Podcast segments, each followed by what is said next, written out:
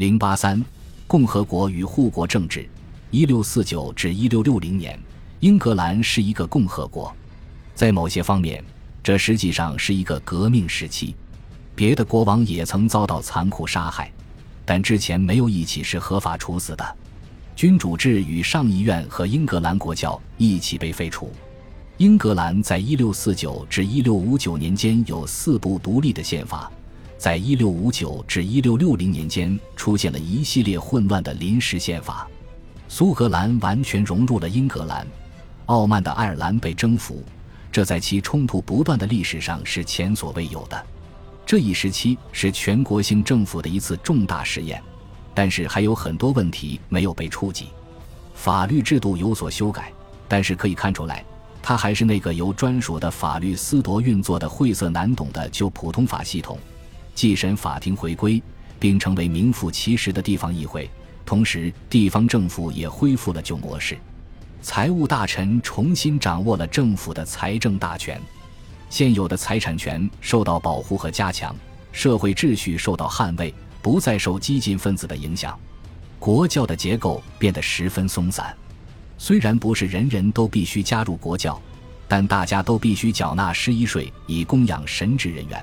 并且，当教区官员履行都铎时代的法令所规定的职责时，人们必须接受他们的世俗和道德权威。在实践中，每个教区在敬拜、见证和仪式等方面都享有自由，使得英国国教的仪式和节日得到平静、广泛的推广。从体制上讲，这十年是恢复君主制的道路上崎岖坎坷的十年。一六四九至一六五三年。英格兰由残缺议会进行管理，残缺议会是接受了普莱德清洗和弑君的长期议会的一部分。残缺议会获得了所有的立法和行政权力。尽管一些骄傲的议员将自己比作罗马共和国的议会，但在实践中，残缺议会捉襟见肘。他回避自身的问题，因为他忙得无暇采取大胆的举措和寻求长期解决方案，更不用说建立新的圣地了。通过出售王室、教会和保皇党的土地，残缺议会为军队提供资金去征服爱尔兰，包括攻占德罗赫达和维克斯福德，以及屠杀平民。屠杀平民的行为在英格兰历史上是绝无仅有的。残缺议会辩解称，这是对1641年大屠杀的报复。残缺议会也为军队入侵苏格兰提供了资金，这次入侵要比入侵爱尔兰温和。通过建立议会外金融机构和恢复战前形势的地方政府，残缺议会在外省说服了足够多的人继续前进，并在第三次内战中击败保皇党。对于宗教问题，残缺议会发出了前后矛盾的声明，大多数人都在猜测教会的优先事项。这样一来，没有人会极力反对。残缺议会与荷兰爆发了海战。并在随后的几个月内俘虏了大量荷兰商人，这使英格兰的转口贸易翻了一倍。士气低落的保皇党舔了舔伤口，努力去还债。老议会党中大多数垂头丧气的人不得不唯命是从，残缺议会则跌跌撞撞地往前走。一六五三年春天，军队已经准备好迎接改变，在苏格兰和爱尔兰的胜利。以及在伍斯特战胜查理二世，被视作神恩的新见证。军队领导人，尤其是其指挥官奥利弗·克伦威尔，要求进行一场宗教改革，但残缺议会因为过于繁忙、过于死板而未能实行这项改革。残缺议会和军官们之间的分歧，最终导致议会被强制解散。军方曾在1647年和1648年希望避免此事发生。由于担心自由选举会惹怒右翼多数派，克伦威尔决定召集一个圣徒集会。集会的一百四十名选民是从忠于上帝事业的人中精心挑选出来的。这些人除了具有克伦威尔称之为事物的根源之外，几乎没有什么共同之处。圣徒集会的任务是制定一个重建道德和政治教育的计划。克伦威尔希望该计划能让人们认识并拥有上帝的承诺和预言。克伦威尔设想，这一百四十名圣徒能够拼凑出真理的图像。这个想法虽然高尚，但未免太天真。这一百四十名被提名组成议会的顽固分子缺乏领导，相互间缺乏协调，他们争吵了五个月，然后以少数服从多数的方式将权力交还给总司令。克伦威尔诚心诚意地想说服别人来治理国家，而他不插手，但这种尝试失败了。军队单独撑起了这个共和国，他既能成立政府，也能推翻政府。军队必须担负起执政的责任。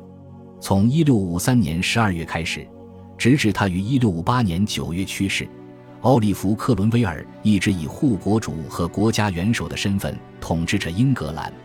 根据两个成文宪法《政府约法》和《谦恭请愿与建议》，克伦威尔作为行政首脑，必须协同并且通过国务委员会来进行统治。他还必须定期与议会会面。克伦威尔觉得自己与率领以色列人到达应许之地的摩西非常相似。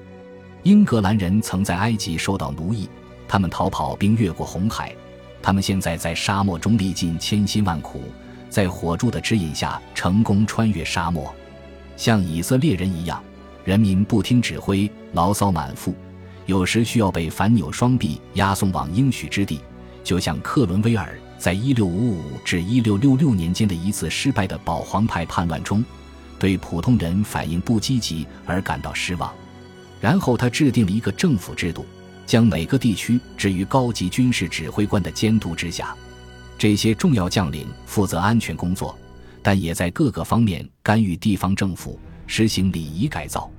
在其他时候，克伦威尔试图通过疗伤与和解的政策淡化武力。努力扩大参政人员的范围，并与郡长和地方议会分享权力，诱哄着人民走向应许之地。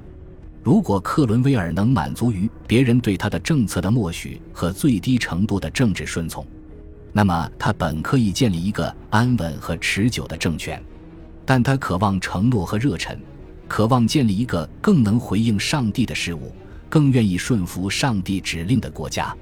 克伦威尔是一位正统的加尔文主义者，他相信上帝的选民有责任让所有人都爱戴上帝、崇敬上帝，并且相信上帝的旨意向其子民显示了前进的道路。克伦威尔的想法与众不同，他相信在这个堕落的世界里，选民分散在教会之中，宽容是恢复上帝的话语和真理的统一性的一种手段。这种宗教激进主义伴随着社会保守主义。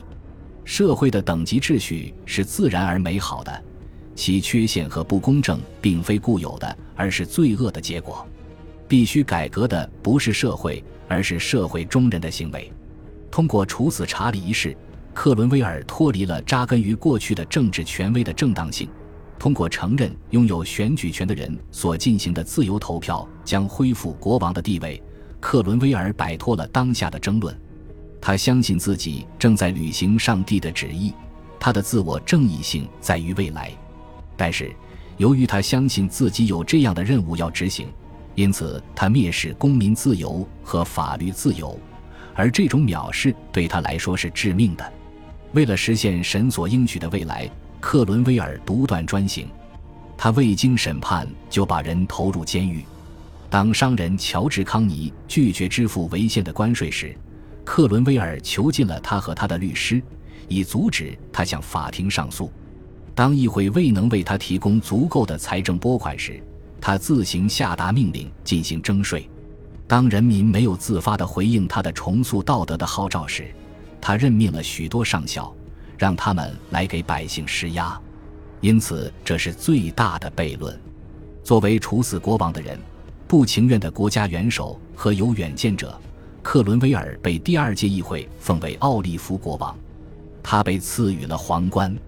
具有讽刺意味的是，议会提出要限制他的权利，用先例和法治来约束他，因为他认为这种限制不利于他去履行委托给他的使命，因为他认为上帝的旨意并没有指示他去恢复上帝设定的职位，于是他拒绝了王位。克伦威尔在世时。拥有直接军事力量的军队和拥有终极社会权威的乡村绅士一直很活跃。克伦威尔是乡村绅士和职业军人、宗教激进分子和社会保守派、政治远见者和宪政倡导者、个人魅力十足和令人难以忍受的自以为是的独特结合体。它既是促进政局稳定的唯一因素，也是导致他所掌管的政权走向不稳定的最终根源。如果他能够解决争端，他本可以建立一个审慎的共和国；如果他的心中没有一团改变世界的烈火，他就不可能从洋农荣升到国家元首。随着他的去世，共和国轰然坍塌。他的儿子缺乏父亲的品质，不得不在高级军事指挥官的嫉妒下屈服。反过来，军官之间相互冲突。同时，一场国家税收大罢工加速了军队的解体。奥利弗·克伦威尔去世十八个月后，蒙克将军的一部分军队认为应该结束这一切，于是他们举行了自由选举，并召回了查理二世。恭喜你又听完三集，欢迎点赞、留言、关注主播，主页有更多精彩内容。